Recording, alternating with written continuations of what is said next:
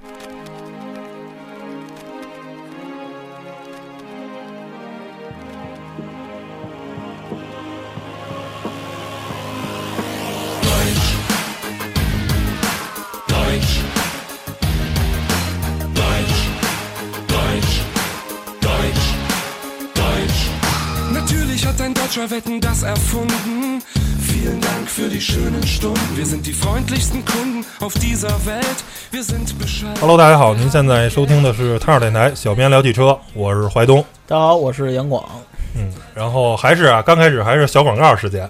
然后我们不仅有音频节目啊，还有视频跟图文节目，大家可以在这个微博、微信啊，或者老司机啊、汽车之家搜索这个“小编聊汽车”，都能找到我们的图文跟呃这个视频节目。然后行了，广告做完了，咱们言归正传啊。对，本期聊的话题呢是这个大众途锐。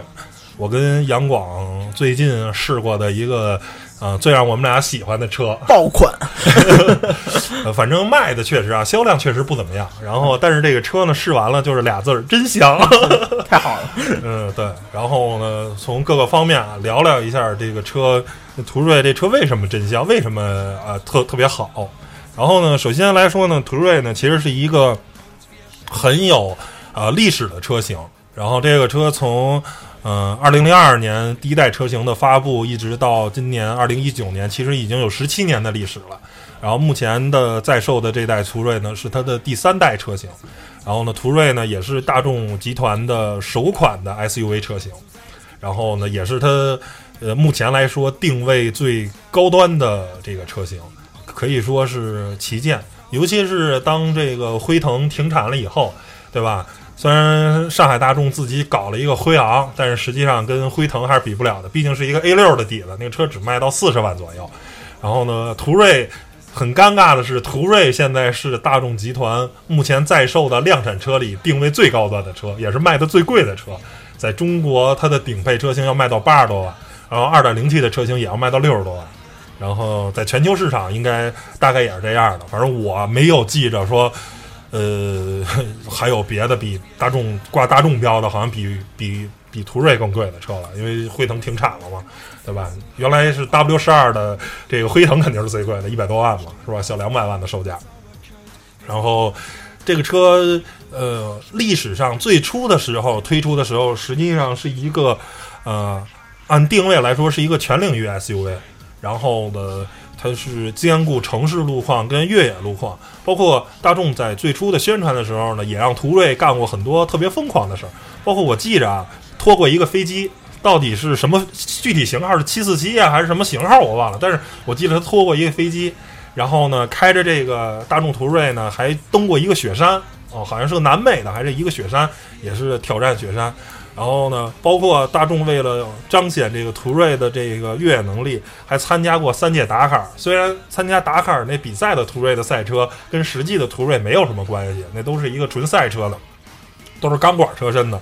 但是呢，很明显能看出大众为了宣传途锐这款车，然后斥巨资，然后呢去参加这个达喀尔拉力赛，然后也拿了三年冠军。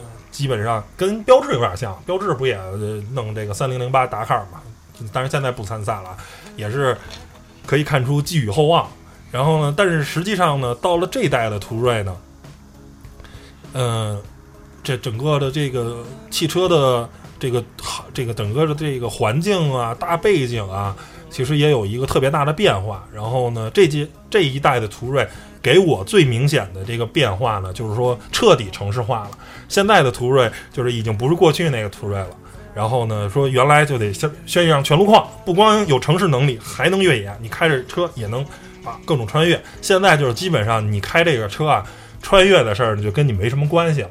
而且就是很多可能越野爱好者呀，或者说是一些老玩家来说，都是哎呀，这个新一代途锐变娘炮了，跟越野没关系了。啊，但实际上我们后面会讲它的越野的底子还是有的，但是呢，肯定说不如原来的那个什么，因为最初的途锐，然后我忘了是在第一代还是第二代车型吧，有带 Four x Motion 那个四驱的版本，那个四驱系统是非常非常强大的，那个是有越野低速挡、有中差、有后差，等于有两把锁，还有越野低速挡的车型的基本上就是已经是四驱的越野能力已经是顶级了，这个行业的就是最高标准了。两把锁加有低速四驱，然后包括强大的电子限滑能力，那已经基本上是很牛逼的了。那跟 F 勾酷鲁泽那基本上都是同样的道理。当然，可能它的四驱结构没有分时四驱那么可靠，但是呢，也大差不差。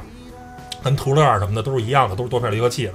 但是现在的这个呢，就相对来说可能越野能力会差一点。但是我想说的是，就是即便啊，现在途锐还保持着 Four Motion，然后还保持那么硬，但是真的有人会买途锐越野吗？阳光，你说对不对？可能转头 一百万这个价格，我还是买一陆巡，对吧？或者我再加点钱买五七零，对吧？或者买一途乐，对吧？你要真想玩、真想越野的话，可能还是投向日系了，或者买一奔驰 G。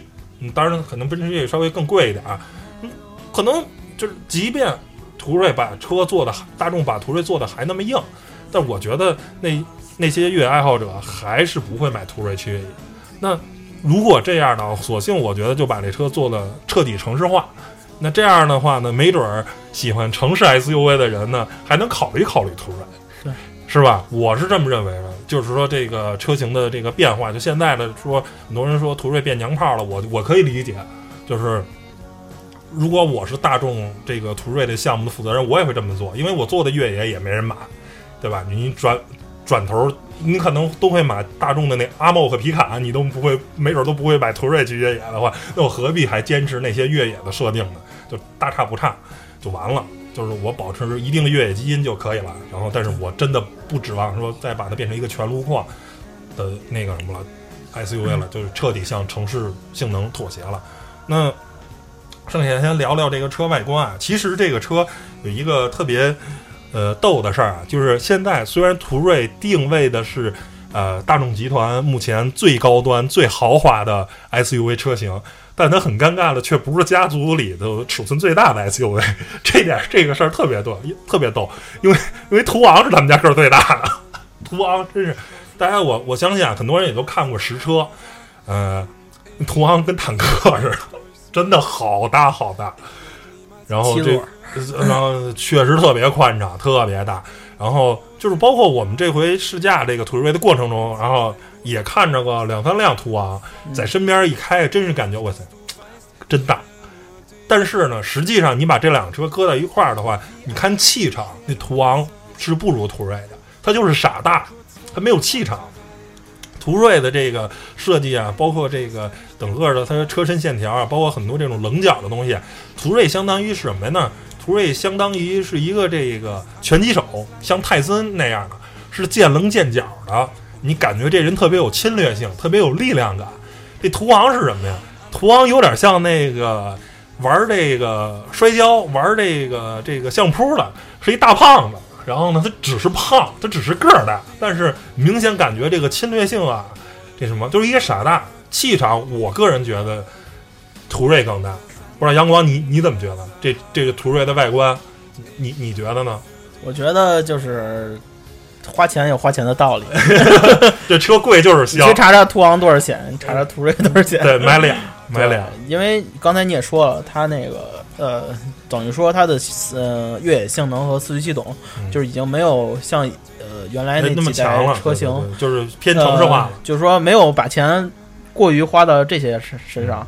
就是说，它这样的目的，我觉得更好的话，可以把钱花在别的地方，比如像设计啊。对，包括像它的内饰的灯啊，也特别好看。对，尤其是大家可以去啊，还是小广告，大家可以去翻我们的文章去看。对对对，拍过一组特别漂亮的照片，特别屌炸天的图片。然后车灯啊什么的都是特别好看。然后外观这种东西，反正见仁见智吧。我是反正挺喜欢的。包括呃，相比二代途锐，其实我觉得二代途锐的设计是比较失败的。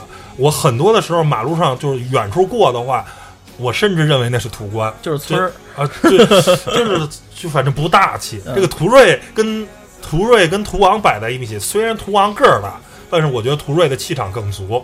但是二代途锐的这个气场，我觉得稍微差点意思嘛。一代气场很足，对，尤尤其是这个，尤其是大家不考虑品牌的问题啊，就是说大家都知道途锐跟 Q 七是一个平台出来的车，因为新一代 Q 七的外观设计，我觉得是非常非常失败的。就像一个架高底盘的一个大个儿的 A 六 Allroad 了，你知道吗？就像一旅行车，实在是气场太差了。就是如果把 Q 七跟途锐搁在一块儿，途锐的气场是要胜过一 Q 七的。这一代 Q 七的外观设计实在是太失败了。老 Q 七当然很牛啊，老 Q 七的外观设计太成功了，太虎了。你让你看这车就显着好，显着牛。那新一代的这实在是让让我提不起兴趣。但是新一代的途锐的这外观设计，我我比较这个买账。然后 Me too。行吧，那现在后面呢，咱聊内饰设计啊，内饰。现在它装了一块十二英寸的液晶仪表盘，装了一个十五英寸的这个中控，这基本上是目前市面上大众集团最大的。而且就不光是大众集团，你放眼整个这个汽车这个什么的话，也算尺寸很夸张的，十二加十五寸。你放在整个这个目前在售车型里，我估计是不是也就特斯拉什么的，或者比亚迪唐什么的，可能少数那么几款车能比它这大。然后呢，就是纯汽油车的话，这已经是一个啊非常夸张的这个中控这个尺寸。然后整个的内饰设计，我们因为是一个浅色内饰的，然后它上面是这个上面是黑色的皮，然后底下是这种啊浅色的皮，然后中间加了一条那种宜家那种颜色的那个啊实木的过渡。反正这个整体的内饰的设计，包括居家感的氛围，我是非常非常买单的，我很喜欢。但是呢，内饰呢也不是没有缺点。我说说两点，我我因为这个车我基本上是开满了两天的时间，不是很长啊，但是实际上对于试驾来说，开两天也算挺多的了。因为很多时候我们参加试驾活动就半天，那两天我是开满了，基本上一直是我在开，我在用。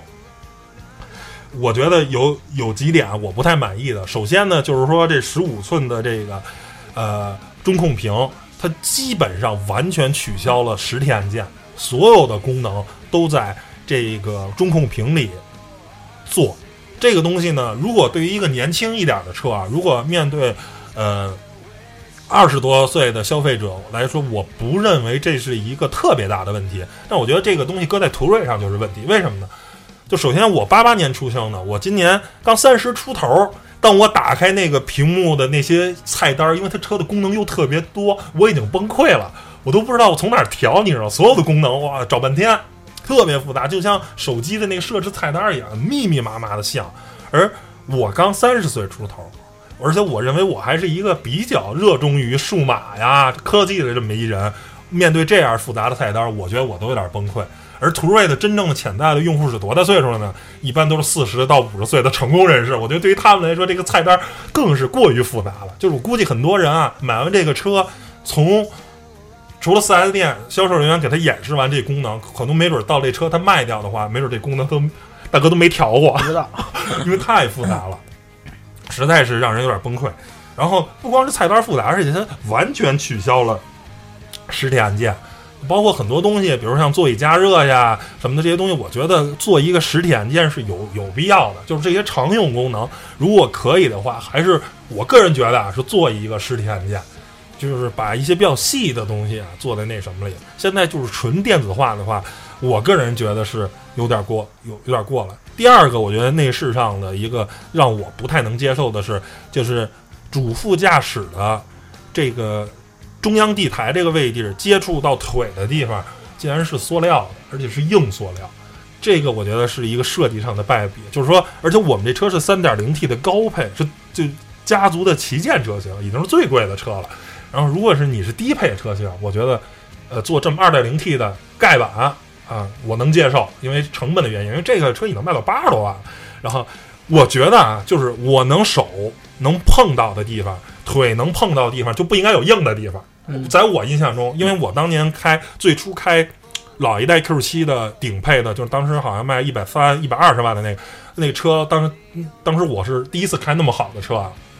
老老 Q 七是我第一次开到百万级 SUV，我都没开过，惊了，因为整车全都是阿肯塔拉包的软质的，车顶都是阿肯塔拉的。然后呢，做剩下你触手可及的全都是真皮包。就是说，当然可能用真皮包，确实当时那个车卖一百三十万，那阵儿的那阵儿的豪华车是是，而且真的贵，而且是真的，他把那个内饰的那质感做的特别极致。然后现在这个途锐因为八十万确实便宜一点，但是说你最起码要用软的吧。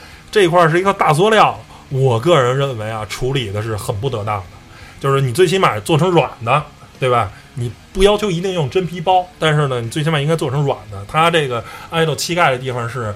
是是那什么，也可能啊，人家认为可能开这个人呢，都会也不会穿短裤，都是穿长裤子，可能磨这儿的，呃，可能没有什么过多的硬的感觉。但是买一毛裤 套上就好了。但是我觉得是处理的这个什么，但剩下的其他方面呢，我觉得那内饰方面的基本上都是满分的，包括设计的温馨啊，座椅的这些功能，对，还有十八项电动调节啊，然后有记忆啊，加热、通风、按摩呀什么的。我记得还有一个多少。很多种的那个叫什么氛围颜色啊？对，三十种氛围灯啊，然后那七百三十瓦的丹拿音响啊什么的，就是反正你就看配置表吧。基本上就是你能见到的所有的，包括还有这个夜视系统，你能见到的所有的这个配置，基本上都给你顶满了。你能想到的车，对吧？自适应巡航，基本上一个 豪华车应该有的配置和应该有的那些氛围都都然后做到了。嗯，实际上因为这个纵置平台什么的。这个车的其实空间啊，后排的空间不是特别大，一般。我觉得可能跟汉兰达可能差不多，没准比汉兰达还稍微小点儿。这个我不意外，因为我之前开宾利那个天越，它后排也不宽敞，所以这好像就是这种百万级 SUV 的就惯性，就是大家都这样，因为它是纵置发动机平台嘛，然后对车的空间的侵蚀比较大，然后都后排都不是特别宽敞。就除非你坐到那个揽胜那个创世加长那种后排能翘二郎腿的，剩下的那个，如果你要是因为买这种车的人基本上没有人坐，大多数人可能都是开，那可能对前排的照顾比较足。如果你是坐的话，你可能会买一奔驰 S 呀、A 八呀，就买那些 D 级的行政轿车了。这种车的消费者基本上都是自己开，可能对前排的照顾比较好，后排的照顾其实挺一般的。说实话，后排空间并不是特别大，然后配置。后排的当然也就是，我记得好像通风加热都有，好像没有按摩啊，就是照顾的相对没那么满。那后后备箱，嗯，空间也是挺大的。然后呢，包括还特别贴心的，因为它是空气可升降悬架，然后后面还有方便搬运的那个一键升降。然后这样的话，你可以在搬东西的时候把后面的那个底盘给降下一点来，然后你往后备箱搬东西的时候比较方便。还值得特别一提提的一点就是它那个。呃，升降速度是很快的，呃，因为之前呢，因为我做二手车的时候，我们收过老我我可以我可以有对比，你知道吗？然后那是收过的奔驰，就是比较已经现在已经不在了那车，M L M L 那个，他那车也有那个底盘升降，然后我当时也是爱拍点小视频什么试试，然后拿着相机拍拍视频，哎降了吗？我还问那车里跟我同事，我说你摁了吗？摁了，我操！就是后来。回放看就特慢，降的特别慢。但是后来店里收了辆途锐，应该这车的上一代，嗯，上一第二代途锐，对上一代。但是应该我觉得空气悬架这系统应该差不多，大同小异。对，那个一按就是响，歘，就跟坏了似的，嗖就下去。那可能是那也太快了，也应该也不对。就是就是没没有就是。只是跟他比，我形容的夸张一些，但是是确实挺快的。大概我觉得是二十秒左右吧，十五秒到二十秒。反正不能说它有多快，就是能看出，但是是能看可见的在升在降。对，咔下来了，慢慢上去了。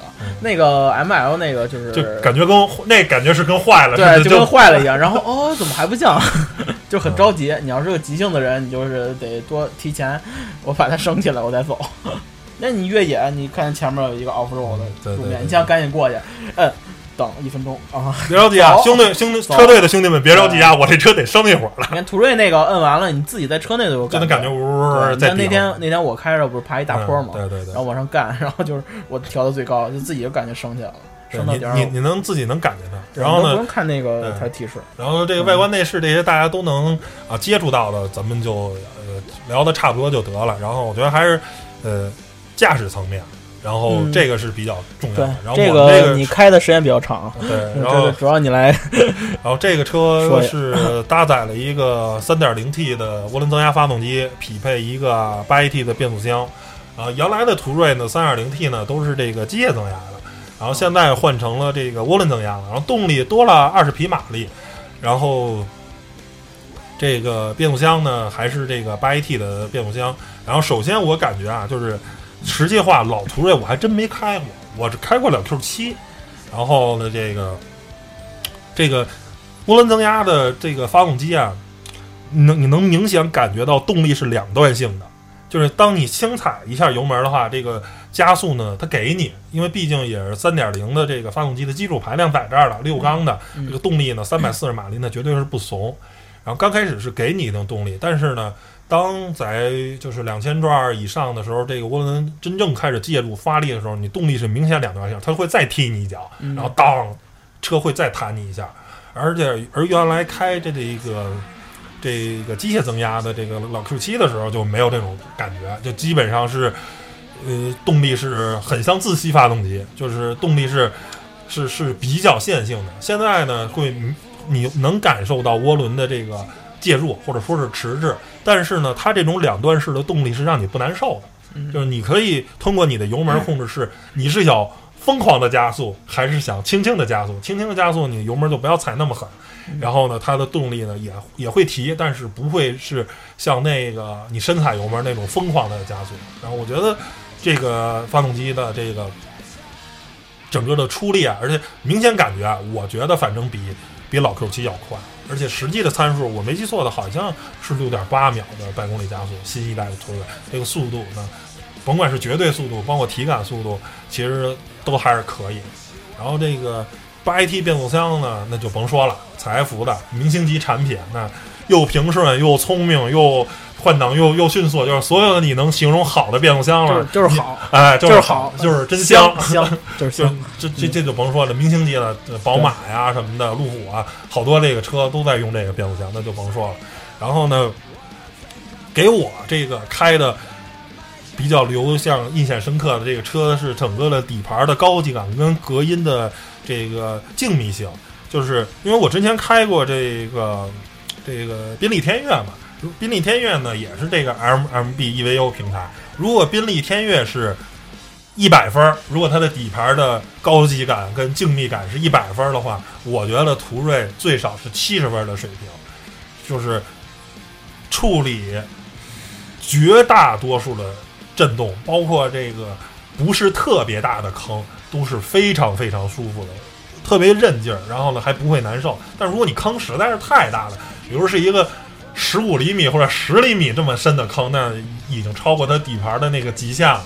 确实，那就当一下，那个没办法。但是就是像五厘米、八厘米的这种坑啊，或者说是这种，就是这个这个这减速带什么的话，你快速通过的话都是非常舒非常舒服，而且。前提是它还装了一个二十还是二十一寸的一个大轮圈，还是一个很大的轮圈的前置。它的胎其实并不厚。那如果你要装个十九、十八，当然可能视觉效果差点，但是特别越野。但是但是滤震肯定就更好了。就是在在装，即便是一个大大圈大的轮毂的前提下，还能有这种高级感，那就肯定是得益于空气悬架跟这个它本本身的这个前后这个多连杆的这个这个这个调教了。然后呢？第二就是静谧性，反正后排我没看，前排用的是双层玻璃。然后这辆车，反正我们拍的时候吧，呃，关上车窗，外头基本上就听不见你说什么的。就是，每次就是想调调整的话，是必定开窗户啊，然后喊。呃，不开窗户肯定不行，因为肯定听不见。对，就是整车的这个静谧性特别好。然后呢，你再把这个丹拿的这个七百多瓦的这个音箱一打开，那肯定就是享受。对我觉得整个的给我的就是高级感，然后舒服，然后包括它可能还有一些这个四轮转向啊什么的这些东西，反正我们感受中啊，在山路的驾驶，反正你没觉得这车特别大、特别笨啊？那那实际它的车身尺寸是啊一个中大型 SUV，然后五米的那种车长，那肯定这这个理论上开起来不会不会很很让让你很很好，但实际上开上就是没有任何的困难。对吧？你跑山啊，速度比较快的过弯啊，这些都没问题。那肯定跟它的底盘悬架，包括这个，因为这个没有没有去看这个四轮转向，它的幅度到底有多大？那肯定是有功能有作用。对，我觉得阳光你也可以聊聊。虽然你开的可能不是特别多啊，大概可能开了一个小时、半个小时吧，差不多啊。从山里然后特意。特意特意给我们杨总安排了一段，说一定你得试驾试驾，因为我看完觉得我说真香这车。我我特意特意品尝了一下这个途锐，然后 好香。对，然后把我的北斗星让给了我们的摄影师。然后怎么说呢？就是我其实我一直喜欢开这种豪华型 SUV，大家都喜欢，都是百万级 SUV，没人不喜欢。我特别特别喜欢开这种，你像你像又大又舒服。你要开个越野车吧，我倒是不是特别喜欢，就开个牧马人，开个普拉多。我觉得你要说这种车，你要比如到沙子里玩玩玩玩还行。你要让马路上开没什么意思。我一点都不想开。但是那天环东说有一途锐，哇，兴奋了我都。嗯，怎么说呢？就是，嗯。它确实就是你评论一个，呃，豪华 SUV 或者一豪华车好不好？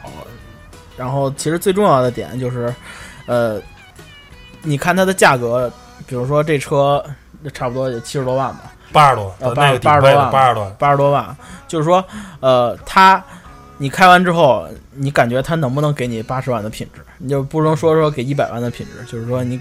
感觉它到底值不值八十万？反正我开完了之后，我最大感受就是太他妈值了。但实际上，因为现在可能折扣还比较大，没准儿，而且办齐了才七十多万，真的很真的很香。我也不能说，我就是我也不说什么啊，开着有多好，多动力多强。反正我给我最大的感触就是，实际绝对动力呢，如果你跟那些性能的 SUV 相比来说的话，那三百四十匹马力呢，不是特别强。对吧？最起码你干不过蔚来啊，那蔚来是吧？对 你最起码干不过蔚来 E 四八啊，或者说像像像 SQ 五啊那种比较变态的那种啊，纯纯纯动力型，或者马看 S 那种，对吧？你要说是纯动力取向的、纯加速取向的车，那它它不是，对吧？哎，但毕竟的车身尺寸呀，对吧？包括通过性，这个是是是是有是有考虑的。我觉得就是底盘的这种高级感。就是说，这是一个百万级 SUV 的底盘的高级感是非常。其实最重要的，加速快很容易，装一个牛逼的发动机就行。对，但是底盘的高级感不是。对，最重要的其实一般对于这种豪华的车、豪华 SUV 或者豪华轿车，就上升到 A 八或者那个奔驰 S，百万级吧，百万级，对，就快一百万的这个这级别的，其实最重要的，它发动机变速箱不会基本不会不好的。最重要的其实就是这个刚才说的底盘质感，就是说你坐上然后。给你传达的那种特别舒静谧感跟舒适感，就是那种很顺的那种感觉，就是豪华车那种特有的那种香味儿 啊，太香了。就是怎么说呢？我开完之后就是呃特别想买，然后看完那个钱包就是算了，呃北斗星挺好。嗯。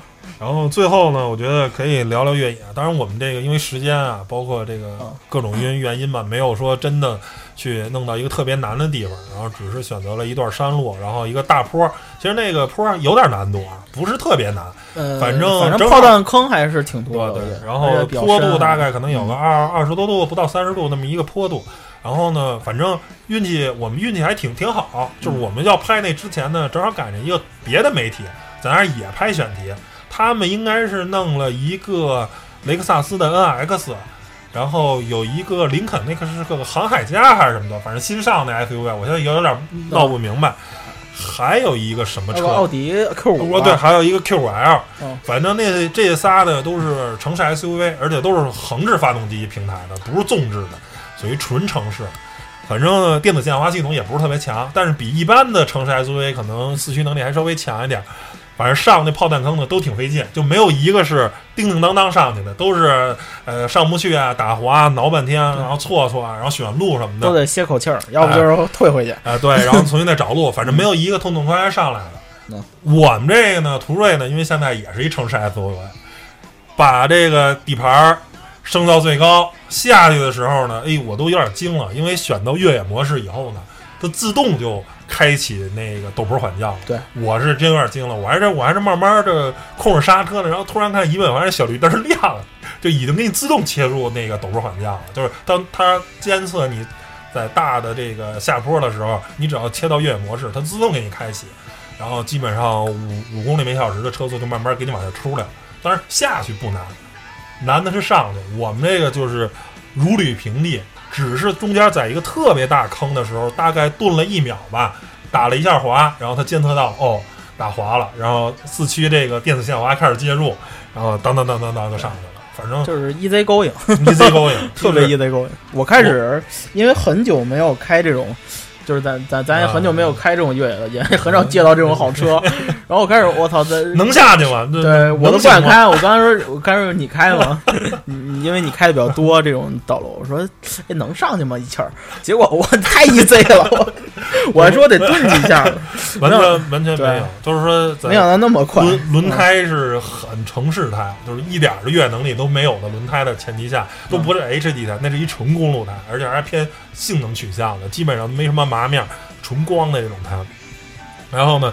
通过能力还是非常强大的，就是说我觉得这个它非常符合这个车的定位。我们也说了，这个车呢放弃了越野性能，没有人拿它去真的当一个越野车开。那我觉得大哥你就是疯了，你拿它当陆巡或者途乐开，我觉得你就是疯了，那就是有钱。但是呢，如果你就是一个哎成功人士，四十到五十岁成功人士，比较喜欢自驾游，然后比较喜欢出去玩，然后我觉得你开这么一车。就是我们走的那个二十多度、二十五度左右的，然后呢带炮弹坑的上坡路，就是应该你能走的最难的路了。它可以非常轻松，你只要你也不可能这个成功人士，这个大哥对越野也不是很懂，那你只要切到越野模式，把底盘升到最高，你就开吧，基本上不会拖累你。包括你自驾游啊，比如说像沙漠的一些比较浅的地方，就别深深入开。包括一些碎石路啊，比较复杂的路况，就是一般城市 SUV 比较难企及。但是它开，如果你换上 AD 胎的话，那就更不是问题了。就基本上就让你很很轻松的可以去去这些地儿。如果陆巡的越野能力是一百分的话，它我觉得换上 AD 胎以后，大概也能有个七十分到八十分左右。而且，就我觉得对于它，当然我咱们不说可靠性的这些问题啊，因为。确实，你要如果如果特别难的去西藏，然后呃走无人区穿越，那我觉得这不是他，他不是他应该干的事儿。但是你就短途的一些比较难的越野的话，我觉得凭借它的四驱跟电子限滑，包括底盘升高的这些空气悬挂这些东西，硬件是已经足以应付这个。嗯，最大的问题可能是没有越野低速档，没有四 L 模式，但是瑕不掩瑜吧。呃，当然可能七十呃八十分给高了，应该是六六十分或者到七十分。因为确实没有这个低速档，所以能满足它绝大多数的路况了。我觉得对于途锐这款车的四驱能力就足够了，就 OK 了。因为这个东西就是啊够用就好，对吧？因为你不能说是拿这个车去衡量一个特别硬派的这么一个越野车。所以我觉得，呃，购买意见，如果你不考虑品牌。对吧？因为确实这个奥迪的这个溢价能力还是有的。如果不考虑品牌，你你能接受大众？然后我觉得，反正啊，也可能我确实没样，因为我对新 Q 七实在是有点爱不起来。我也是。如如果在这两个车之间选的话，我可能会偏向于买途锐啊。但是实际上，对于我来说，可能说你要花到这个钱，那我可能会。会对途乐更感兴趣，我可能我可能还是想要一个真正的偏越野的。当然，途乐城市开也没问题啊，对吧？但是我觉得，如果人不想买越野车，对吧？不想那个什么去，就是偶尔自驾游，然后平时城市代步，那可能途锐这个车身尺寸相对来说小一点，对于那肯定比途乐合适，因为途锐实在是太大了。因为对于咱俩来说，其实这都不是问题，就是取决于你有几个指标。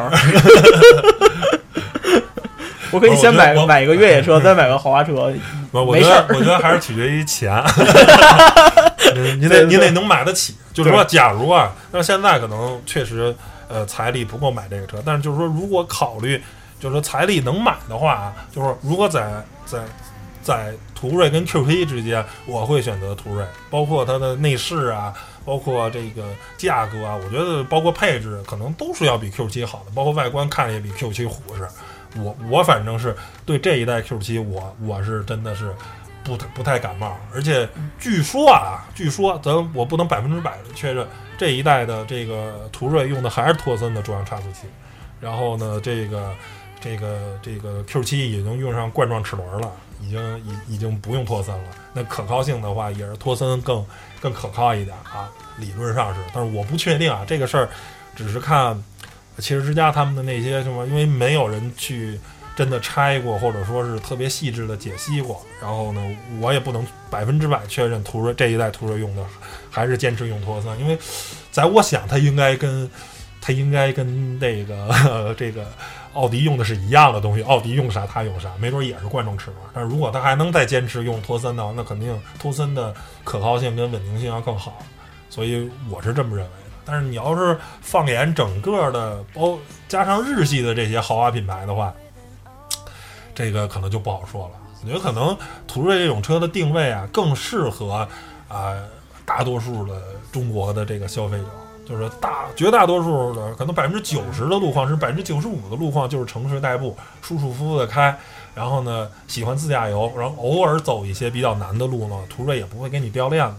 那我觉得途锐是可以满足你的这个需求。这也是跟我就发现，其实欧系的这种百万级 SUV 跟日系的百万级 SUV 最大的区别就是这样。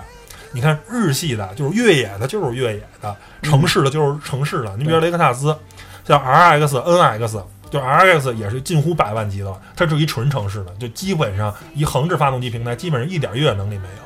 但是到 G X 跟 L X，那就是一个就是挺越野的了啊，那底子都是非常牛逼，一个普拉多的底子，一个陆巡的底子。到英菲尼迪也是，英英菲尼迪，你看 Q S 八零，对吧？那途乐的底子，那越野没问题。但 Q S 七零就就越野基本就渣渣，你知道吗？然 然后到到讴歌也是，讴歌你看那个。那个 R D X 也是，也基本上就没有任何越野越野能力。当然，本身本田就没有越野车。看到了，就是就是分就是分的特别清楚，越野的就是越野，城市的就是城市。然后，但是欧系呢，你看奔驰的这个 M L，就是现在的 G L E，你也有越野选装包，然后它也能选选装对越野低速档。然后奥迪的这个这个也也是 Q 七也是保持了一定越野能力，就是它就是欧洲人把这事儿做的比较。比较比较比较中庸，然后呢，就都兼顾，就是越野也行。你反正换上 AT 胎，你要想玩去，只要不是特别难的道儿，你就开着就去。而且，但日系的就不行。对，而且看完 LX 价格，我还是觉得途锐挺好，途锐还是有有梦想实现的。然后 L X 确实太贵了，一百三十多。虽然我开过一次，但是 也是真香。算了算了算了，太香了，太香有点呃，有点太贵了，吃不出味儿了啊，你知道吗？就是香就行，不用太香，嗯，出出味儿。行吧，然后本期的关于。啊，途锐的节目呢，就先到这儿。反正我觉得，反正我开完了，我跟杨总开完都觉得这车真的不错。